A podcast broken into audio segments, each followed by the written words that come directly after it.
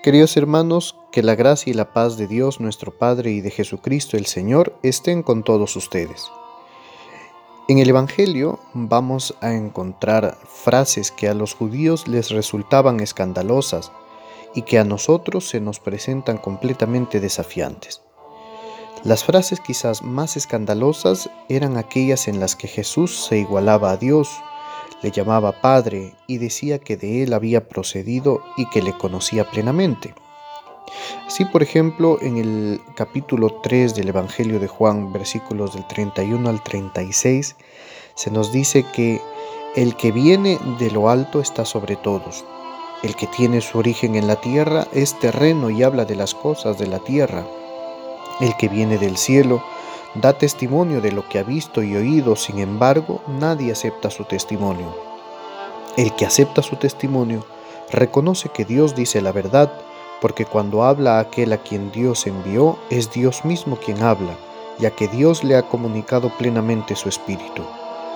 El Padre ama al Hijo y le ha confiado todo. El que cree en el Hijo tiene la vida eterna, pero quien no lo acepta no tendrá esa vida, sino que está sujeta al castigo de Dios. Estas palabras, hermanos, resultan altamente desafiantes para nosotros porque nos hacen ingresar en el territorio de la fe, abandonando la seguridad de nuestros razonamientos y fiándonos del testimonio de alguien que dice proceder del cielo y que supedita nuestra salvación a la credibilidad que prestemos a sus palabras. Si el mismo que nos pide estos pasos de fe y confianza en su testimonio no hubiera resucitado, vana sería nuestra fe, dice San Pablo. Pero como ha resucitado es capaz de colocarnos frente al misterio y pedirnos dar el siguiente paso de fe o no hacerlo, sencillamente. Este es quizás el dilema de muchos en este tiempo de cuarentena creer o no en Dios en medio de las circunstancias que se están sucediendo, creer o no en la salvación ofrecida por Cristo, creer o no en la vida eterna de la que Jesús nos habla en el Evangelio. ¿Se puede llegar a tener paz en medio de la aflicción? ¿Se puede mantener la fe en tiempos de crisis? ¿Se puede tener esperanza cuando la muerte ronda nuestras comunidades y nuestras vidas? La respuesta es sí. Y Jesús ha sido, si no el primero, el mayor creyente fiel y perseverante en medio de la oscuridad. Fijémonos bien que su testimonio está garantizado por su resurrección porque cualquiera nos puede decir que es el Mesías y que ha visto a Dios e incluso que ha hablado con Él, pero ninguno puede agregar a este testimonio su resurrección de entre los muertos. A Dios nadie lo ha visto jamás, nos dice San Juan en el capítulo 1, versículo 18 del Evangelio. El Hijo único que es Dios y que está en el seno del Padre nos lo ha dado a conocer. Jesús pues nos ha hablado de Dios y de su ternura y del amor que nos tiene, pero también nos ha hablado del hombre y de su dignidad y de su esencia, de sus fallas y aciertos y de su gran necesidad de salvación. Jesús nos ha hablado de Dios porque es Dios y nos ha hablado en nuestros términos y palabras porque es hombre.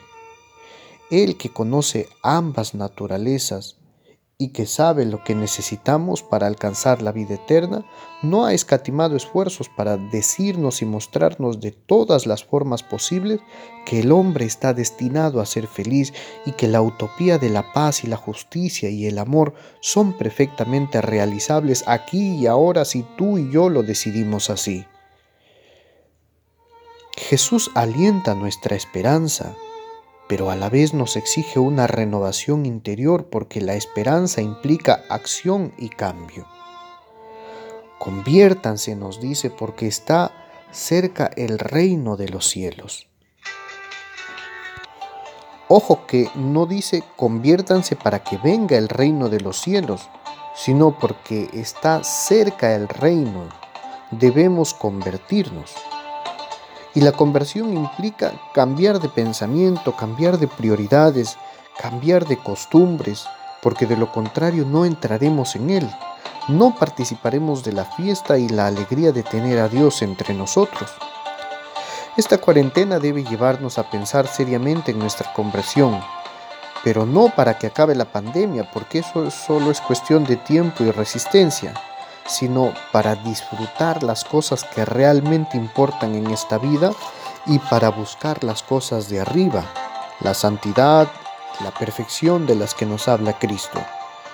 Es necesario pues que demos crédito a las palabras de Jesús cuando nos dice que aquel que quiera ser el primero entre todos deberá aprender a ser el servidor de todos.